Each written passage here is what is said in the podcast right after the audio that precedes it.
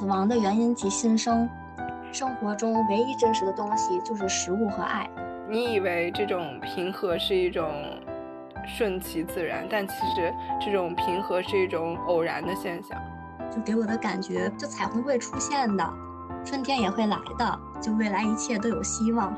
要做一个刚毅坚卓的人。Hello，大家好，欢迎收听艺术七幺幺，我是月月，我是安安。今天呢，本来应该悠悠也在的，但是因为悠悠正在筹备三月底的这个无感的建筑魏延武的建筑设计展，所以他今天有一点忙。说到这个展览，其实我们之前邀请到了策展人胡鹏飞老师做了一期访谈，感兴趣的朋友呢可以找来听一下。但是我觉得呢，最好三四月份，如果大家有机会的话，也是可以亲自去到一下成都的，感受一下蓉城的春天。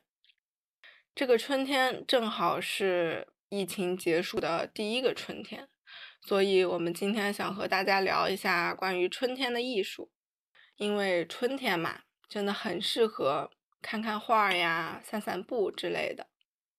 嗯，疫情过后的春天。我第一个想到的艺术家就是大卫霍克尼，关于他有太多的描述。波普艺术那个艺术家，对，与安迪沃霍尔齐名的艺术大师，但他自己其实是拒绝波普艺术大师这个称号的。哦，他有什么关于春天的作品呀？在二零二零年春天，八十三岁的大卫霍克尼，他专门找了一个宁静的乡村，就是法国的诺曼底。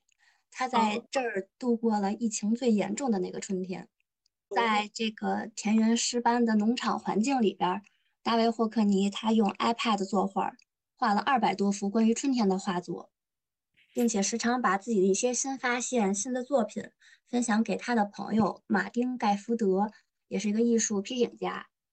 于是就有了一本新书，叫《春天终将来临》，大卫霍克曼在诺曼底。我觉得它英文直译过来也是一个很好的书名，叫《春天无法被取消》。我喜欢这个英文直译过来的名字，我总感觉中文翻译过来很奇怪。嗯，就春天无法被取消，给我感觉就算是我们身处困境，也不能掩盖生活中那些美好的东西存在。的确。就如果对生活感到有一些压抑、有一些绝望的朋友们，我很推荐大家来看看这本书。嗯，这其中有一段话，我觉得写得很好。我们失去了与大自然的联系，这是相当愚蠢的，因为我们是它的一部分，而不是置身其外。疫情迟早会结束，然后呢？我们从中学到了什么呢？我已经八十三岁了，我会离开这个世界的。死亡的原因及新生。生活中唯一真实的东西就是食物和爱，对，就是按照这个顺序，就跟我们的小狗 Ruby 一样。我真的相信这一点。艺术的源泉是爱，我热爱生活。这个的确，艺术的源泉的确是爱，所以感觉好的艺术作品都是有很多艺术家对于这个主题啊，还有这个画作的爱在里面。对，我觉得这段话。简直是我人生信条啊！唯有美食与爱不可辜负。是的，我今天刚发了一条朋友圈，就说是做做饭的话，一定要加一点爱在里面，要不然真的是在浪费时间和资源。哦 我看到了，对吧？很有道理，我觉得。嗯，确实，就从他的这些画作中，就能感受到霍克尼爷爷对生活呀，对身边这种微不足道的事物都充满了热爱。在他眼里，自然界中的一切都是独立的个体，就像我们人一样，每一棵树都不同，每一片叶子也完全不一样。另外呢，我看这本书的时候，给我触动最大的就是霍克尼爷爷特别容易对生活迸发出激情。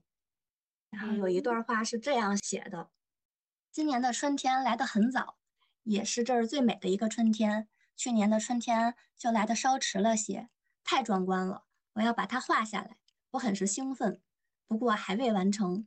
苹果树还没有开花，上面什么都没有。不过马上就要开了。其他的树上有些花开了，这一切都太神奇了。我刚刚画了一棵大樱桃树上的花儿，这是我们仅有的一棵花树，但它现在看起来漂亮极了。接下来树叶就会出现了，我会一直画下去，直到你看到夏天的深绿色，就充满了一种对于生活的希望。就他对春天的这种兴奋是特别显而易见的，而且我觉得在现代这种社会，这种兴奋和激情是非常难能可贵的一种状态。就很多人已经就是没有这种敏感度了，就觉得一切都是习以为常的。但其实就是平凡和这个和平是一种偶然和巧合。我是看《三体》太多了我？才会说。就对，《三体》里面不是有一个观点嘛，就是你没有，你以为这种平和是一种顺其自然，但其实这种平和是一种偶然的现象。哇，就不应该把这种就是平凡当做一种常态，对生活也会感到麻木。最后，大卫霍克尼还说了一句悲伤却浪漫的话：“就我希望生活是一直令人兴奋的。”事实上，我也得到了这样的生活。另一方面，我承认雨滴落到水坑里，我都能兴奋得不得了。但很多人不会。我要这样活着，直到倒下的那一天。那这样子的话，我觉得这个老爷爷应该是就是充满生命力的那种，因为他的能量一直可以就散发到自然界的各个里面，然后去体会它的美好。但其实，就如果一个人能量很缺失的话，他其实就。不会把能量放到关注这些事物上，就他对生活的这种热爱和激情，确实是很有感染力。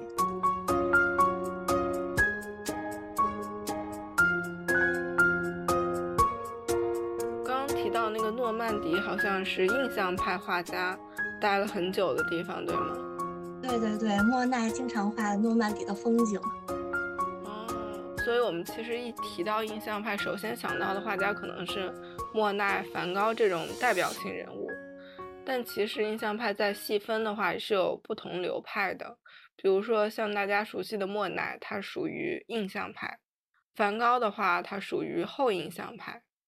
这两个派别里面，还有一个大家不常听到的派别，叫做新印象派。这个新印象派的代表人物叫做修拉，他有一幅特别经典的作品。哦，大丸岛的星期天下午。对，没错，这个星期天呢，其实就是一八八六年巴黎春季里的某个周日。而且，印象派的作品有一个共同的特点，就是不拘于古典学院派那种绘画体系，主要以艺术家自己的感觉为主进行作画。但其实，修拉他相较于其他的印象派画家比较特殊，因为他是接受过这个系统的。古典学院式绘画训练的，而且他还特别研究过这个古希腊雕塑，所以呢，他的画其实是特别理性和严谨的。他有一种新的画法，叫做点彩法。这种画法呢，就是用无数的彩色小圆点堆在画上。近看画的话，其实就是无数无数的那种彩色小点。因为人眼嘛，生理上对于看到的东西是会有一定的调和功能的。这也是这幅画的一个理性因素之一，就是借用了一定的光学原理。嗯，这种画法确实很理性。修拉能将自己的理论科学的运用出来，也是让这幅画让人耳目一新。对，因为这个光学原理其实也是受当时那个照相技术发展的影响。照相技术之前呢，人们是会用这个作画来记录生活。但这个有了照相这个功能之后，大家就会觉得用画儿来再来还原，就有一点不是那么的特立独行，所以人们开始寻求一种新的这种绘画体系。这个可能也是印象派这个画派可以诞生的原因之一吧。嗯，开始考虑绘画的意义。对，而且这个大丸岛也很有意思。历史上说，大丸岛其实就是当时的巴黎男人去找情妇的地方。这个岛，对，这个岛上就充满了各种那种隐晦而情欲的气息。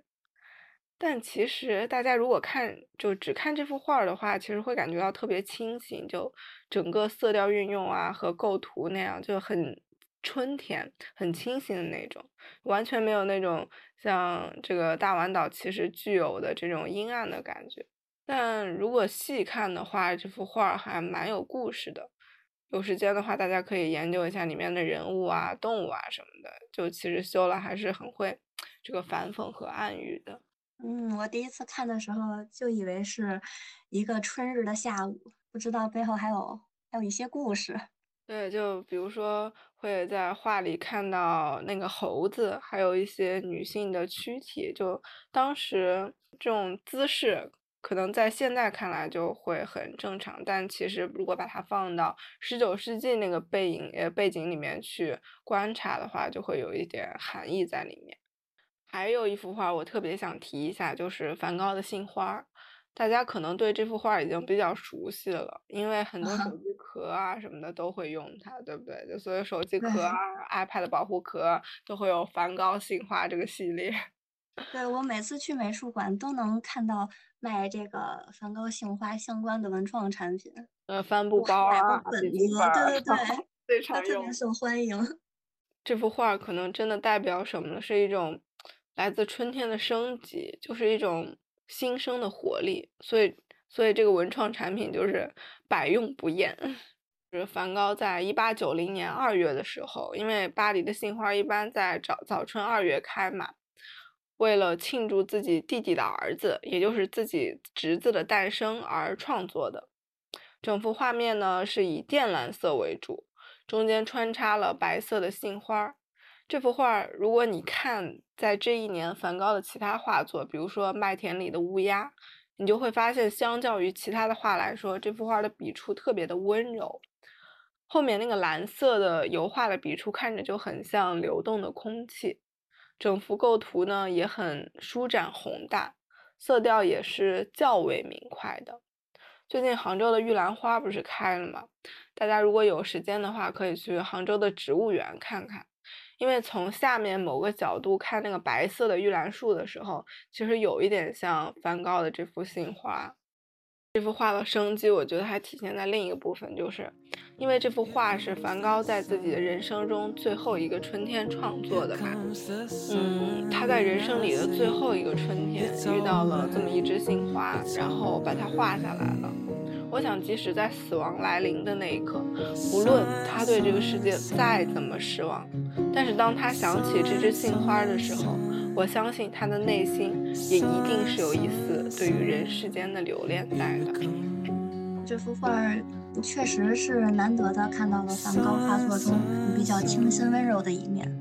虽然忍受着这个病痛的折磨，但春天还是悄悄的来了。现在看。这幅画也不只是给他小侄子的礼物，也是给我们所有人的礼物。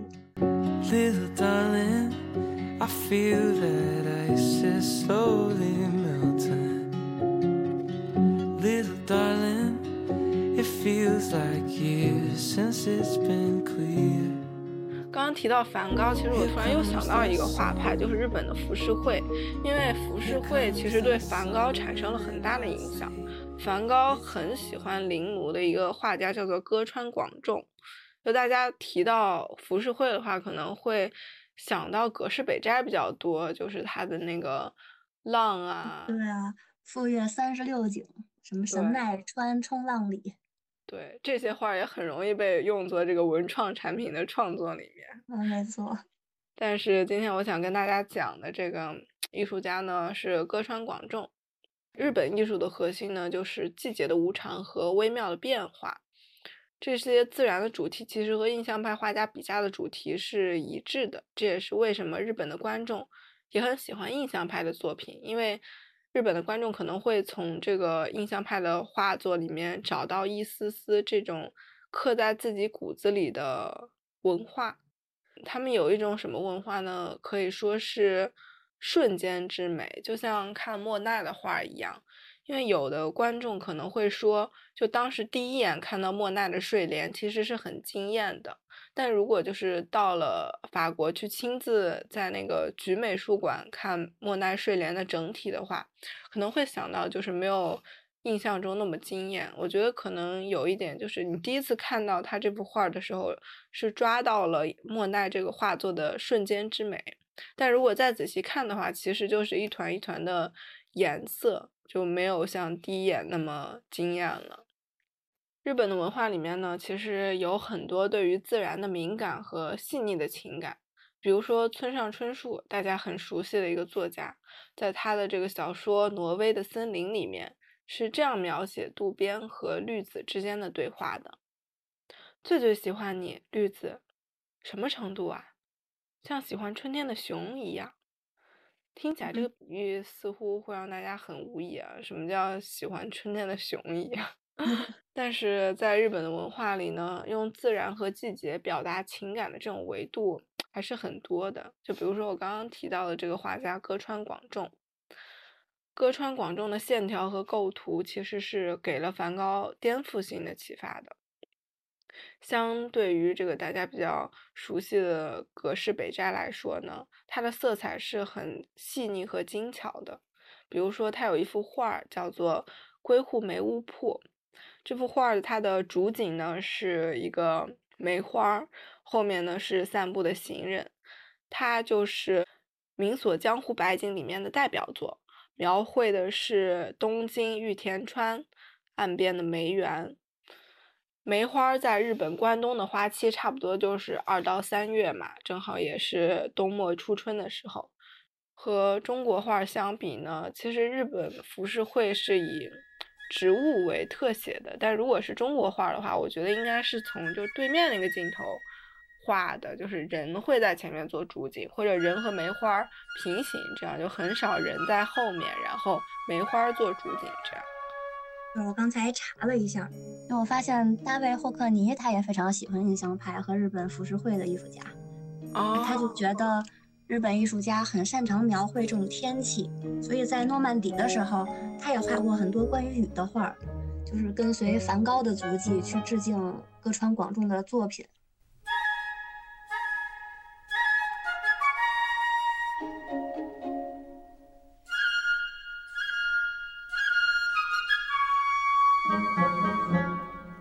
了刚刚提到的浮世绘，还有一个画派也影响了印象主义的发展。其实，在印象派之前，大概一八三零至一八八零年间，有一个艺艺术群体，他们直接对照自然写生，那就是巴比松画派。他们是临近枫丹白露森林的巴比松镇的法国风景画家，形成一个非正式的流派。他们对于田园风光和人物的真实写照，确实是影响了印象主义的画风。就有的人还会把巴比松画派说成是印象派的精神之源。哦，就是他们会尽力的去描绘一些森林里面这些树啊、天气啊这类主题的，对吗？对，就由于他们主张就是走出画室，然后对景写生，自然就会有很多关于春天的作品。其中有一幅是我很喜欢的米勒的《春》。哦。米勒他是十九世纪法国杰出的现实主义画家，他的作品以描绘农民的生活和劳动为主。春呢是他绘画中为数不多的风景绘画。这幅画原本应该是四季系列中的一幅，但是因为米勒的去世，成为了这个系列中唯一完成的一幅。然后这幅画呢，它描绘的是雨后的一座法国农场。画面上，暴雨过后，这个烟云消散，天空的背景上，温煦的阳光就穿过云间，洒在大地上。还有被雨水打湿的树叶，也闪着绿色的光芒。在画面的左侧天空上，有一道彩虹悬挂着。就这幅画儿，它是在我考研的时候给了我很大的鼓舞。就它不像，嗯，一般描绘春天的作品，直接选用春天的某个意象。然后把作品的颜色画得鲜艳明亮，我就感觉它的画面明暗对比特别的强烈。但是画面中有一些五颜六色的光点，就使暗部没有显得那么压抑。当时是三战考研，就每一年没考上都会有强烈的挫败感。但是当我看到这幅春的时候，就给我的感觉，就彩虹会出现的，春天也会来的，就未来一切都有希望。啊，你知道吗？我今天刚看了一个新闻，我觉得这个新闻突然让我很触动。就是说，在 B 站上有一个视频，说有一个男孩是伦敦政治经济学院毕业的，但是呢，他因为后来创业没有看清市场形势，创业失败了，而且欠了很多的负债。所以呢，他为了补补偿这个欠的负债，他就去做了美团的外卖，就做了骑手，然后通过挣钱把这个债补回来。他最后考上了清华的博士，而且还是自就是自己花钱上的这种。然后他在视频的最后说：“我鼓励大家都要成为一个刚毅坚卓的人。”我觉得这这四个字儿真的很好，我感觉很像。就米勒画的这幅画里面的这些雨后的树啊之类的，就是人一定要追求生命力，不要过于的岁月静好。对，我觉得这个是一个很励志的故事，对，而且就是也告诉大家不要沉浸在这种一时的挫败中，未来一切都会好起来的。要做一个刚毅坚卓的人。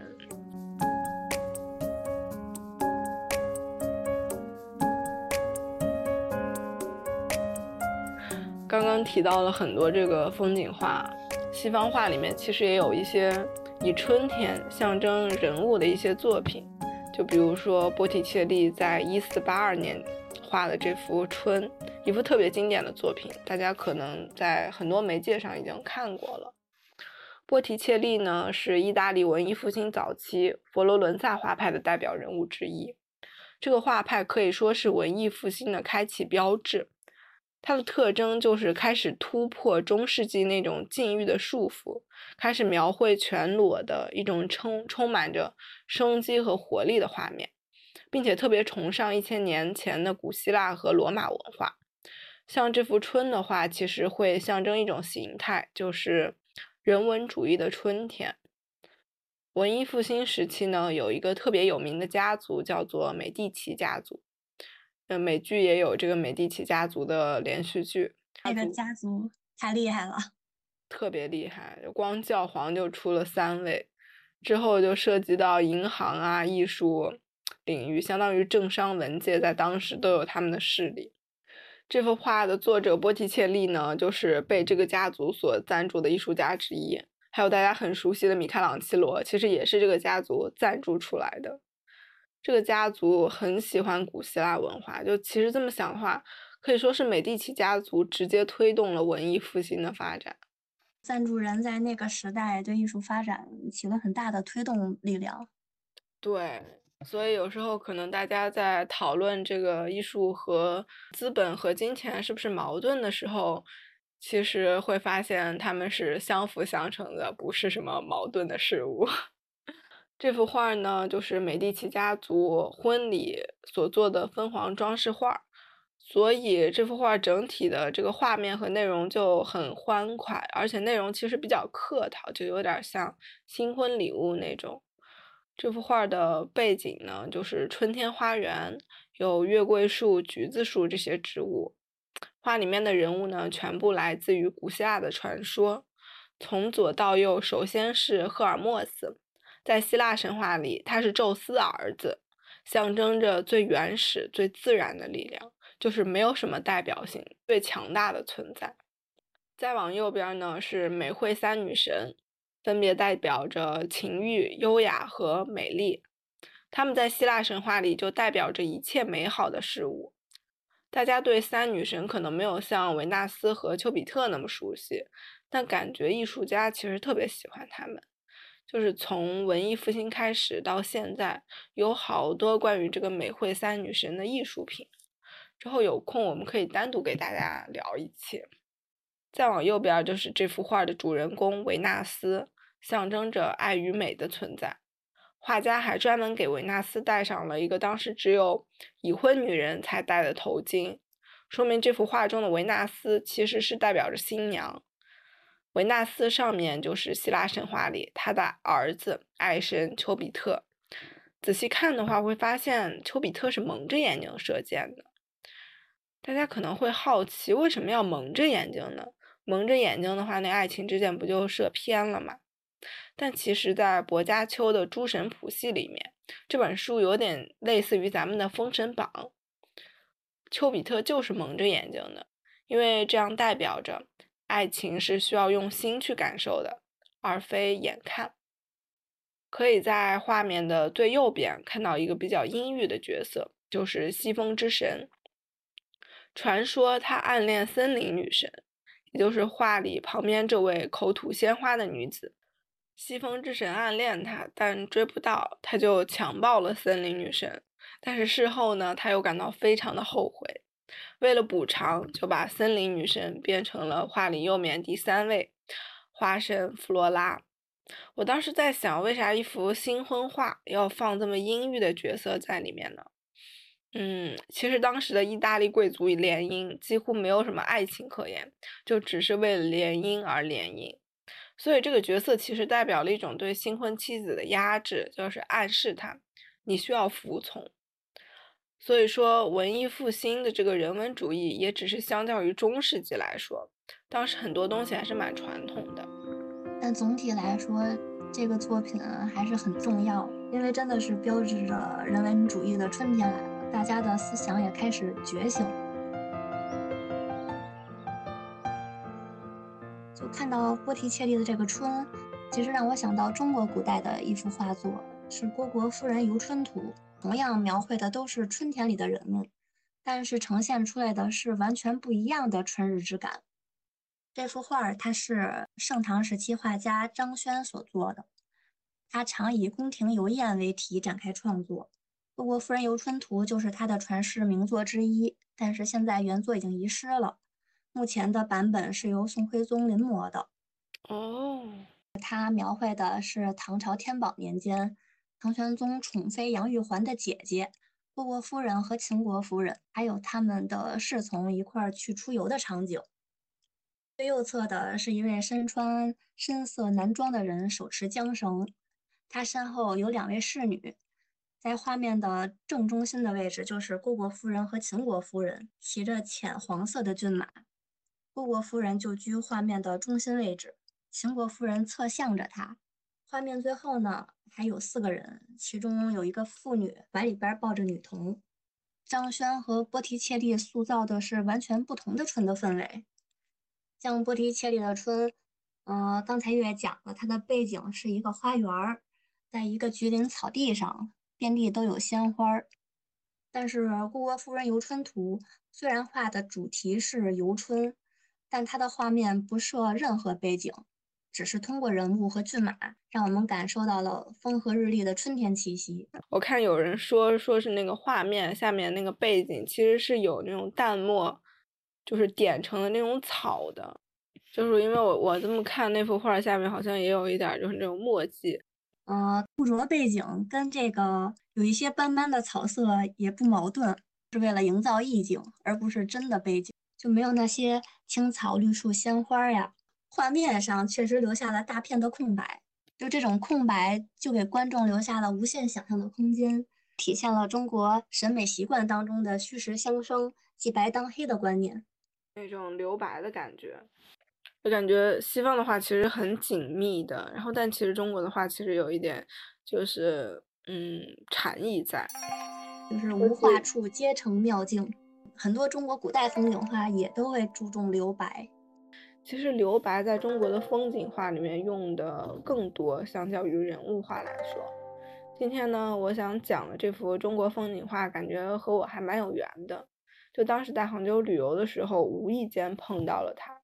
当然是仿品啦，因为现在真迹在台北故宫博物院那边。当时第一眼就没注意是啥画，就感觉整个布景还挺好看的，就拍了张照片。但是当我回酒店整理照片的时候，我发现就井下面有一个敲门的人。敲门这个动作，其实在中国风景画里面不怎么常见嘛，所以我就很好奇，然后放大看，原来真的是这幅画。因为我为什么会觉得这么巧呢？就是因为我当时找播客资料的时候，其实我有把它放到过资料库里，但是我当时没太注注意，因为资料库里其实有很多更加重量级的画，就比如说郭熙的《早春图》，还有展子虔的《游春图》。在艺术史上，其实这些画相当于是一个转折性的点，它的重量会比这幅画更重。但一下子就完全没有想到，在一个没有想到的地方碰到它，就感觉还蛮投缘的。嗯哼，我确实也以为你会想介绍《早春图》或者《游春图》。我其实之前是有过这个想法的，但是没有想到上帝让我在一个意想不到的地方碰到了他，所以我感觉这幅画一定是在自荐，所以我今天一定要说他。哎呀妈，快来揭秘一下什么样的作品吧。就是这幅画呢，是明朝画家戴进的作品，就是《春游晚归图》。就因为是晚归嘛，所以就是因为回来晚了，所以就要敲门。然后大家可以在那个房间的里面可以看到有侍女去准备开门。这幅画它整体构图其实有点像南宋画家马远下归那种马一角下半边的感觉。马一角下半边大致就是指马远下归这两个画家画景画不全，会留画面几乎一半的空白。戴进呢是浙派画家，浙派其实就是传袭了南宋宫廷画风，然后在明朝所形成的画派。杭州以前是南宋都城嘛，所以这么想想，能在杭州玩的时候无意间遇见，其实也是蛮合理的哈。嗯，这月在杭州杭州之行收获不少啊。我当时是在哪儿遇见的这幅画呢？就是杭州的南宋德寿宫博物馆旁边有一个方志馆。有一大片白墙，然后下面只有一个小门，写着“方志馆”。进去之后的第一个展厅，左边有一个挂画的小布景，上面就是这个《春游晚归图》。大家有机会也可以去偶遇一下。至于为啥这个小景还蛮有讲究的，之后有机会可以给大家专门讲一下这个宋朝四雅士。这个方志馆的《春游晚归图》是原作吗？还是后边谁临摹的？不是，就是假的，可能是博物馆自己打印的。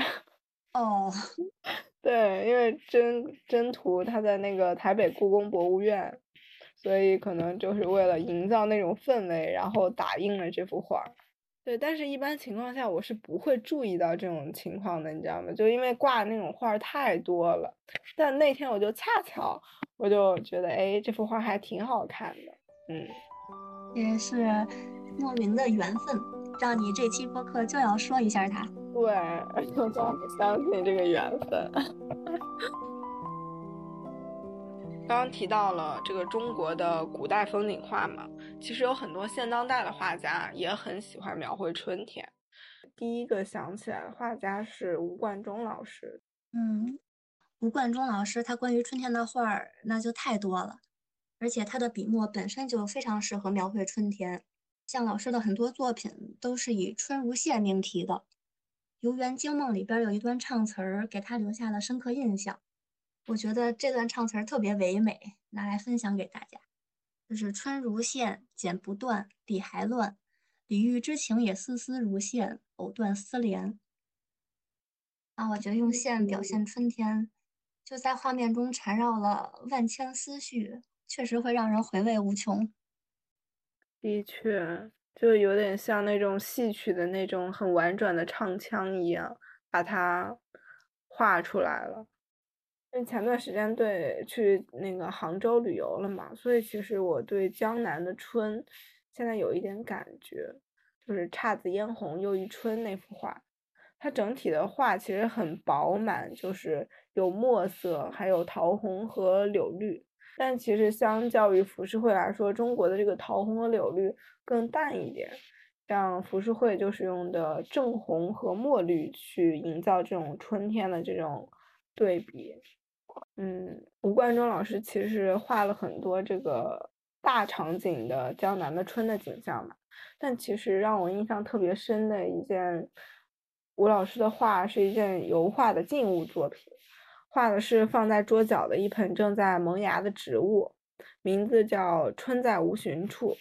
这幅画为什么会让我有一种感觉呢？就是因为它会让我有一种枯木逢春的感觉，就是好长时间都没有浇花了的盆栽，已经叶子都光掉了，你以为这盆花没救了，但是到了春天的某一个时刻，你突然会发现它自己竟然发芽了，就会有那种失望后的欣喜，还有感叹这种生命力的伟大。嗯。我觉得这个作品挺有意思的是它的名字“春在无寻处”。对，我觉得这个名字起的好美呀，这个一个好名字，特别是有点意境的名字，能给作品增加很多意趣。就有些东西不用你自己去找，它顺其自然的就来了。对，我觉得这个名字让我想到了吴冠中老师的另外一幅作品，叫《双燕》，画面是江南的黑瓦白墙房屋。这幅画的。布景就很像我刚刚提到的那个杭州的方志馆，它就是一大片白墙，然后下面有一个小门是方志馆。我当时就说那幅那个场面怎么看那么漂亮？就这个画面，它是由一些特别简洁的线条和黑灰色的色块组成，然后大面积的都是留白，墙下有平静的湖水，画中央有一株略微有些倾斜的树木，点缀着一些绿色和黄色的枝叶。这幅画让我感觉有意思的，就也是它的名字。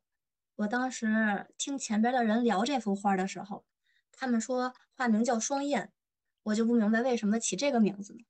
嗯，直到我走近，我才看到这幅画上边画一对很小很小的燕子，小到我没走近，我就完全注意不到。我当时就觉得把这两只这么小体量的小燕子当做作品的名字，好有意思。画面没有过多的去渲染。春天的景色，就靠中央倾斜的树木和特意添加的一对燕子，就给画面带来了不一样的生机。我看到这幅画的时候，其实我会就是闻到一种怎么说呢，一种江南春的香味。为什么呢？因为杭州方志馆的对面是那个胡雪岩故居嘛，胡雪岩故居的出口。然后其实。嗯，从出口出来的时候，旁边应该会有那个香樟树，然后你就会瞬间闻到一股特别透人心脾的那种香味。但是前面的这个景色呢，又是一大片片白墙，然后有一个这个小门，就会嗯，特别让人心旷神怡的那种味道。我觉得这个味道就是春天的味道。没错的。然后这个双燕一共有四幅。其中一幅正在清华艺博展出，推荐大家有空就来看一看。展览的名字是啥呀？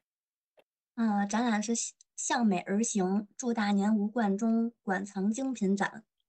嗯，我看他写的展览持续时间到五月六号，但是呃，艺博这个八号展厅已经冠名为“祝大年和吴冠中专厅”，而这次的作品以后还会不会有就不清楚了。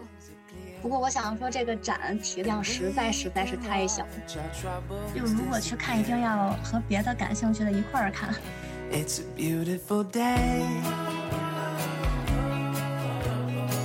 如果大家有空的话，其实可以去江南看一下春天，因为江南的春天真的是不光在作家的笔下，而且他自己也会有别样的美。对，不只是江南。那如果天气好了，大家也多出去走走。其实，当你身处在大自然当中，你目之所及的就都是衣服，不要辜负了春天。所以出门吧，朋友们。